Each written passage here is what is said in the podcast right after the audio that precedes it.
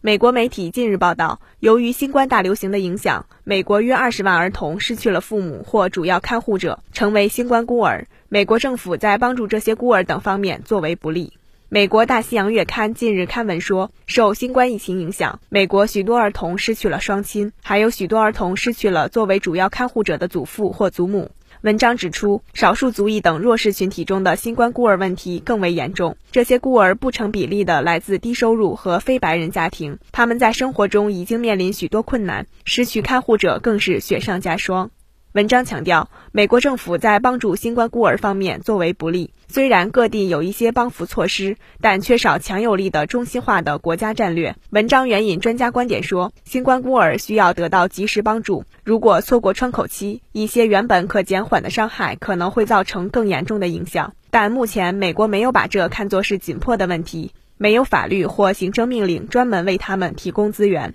文章报道。美国政府日前发布了一份包括帮助在新冠疫情中失去亲人者等内容的备忘录，但有关负责人玛丽沃尔说，相关行动不会有专门的团队，同时将主要依靠现有资源而不是新的资金。沃尔说，如果要求新资金会遇到问题，因为美国国会在最基本的抗疫措施，如治疗、检测、疫苗等方面都不易达成协议。美国约翰斯霍普金斯大学的新冠疫情统计数据显示，美国累计死亡病例数已逼近一百万例。美国疾病控制和预防中心二十二号公布的报告显示，二零二一年新冠连续第二年成为继心脏病和癌症之后，美国民众的第三大死因。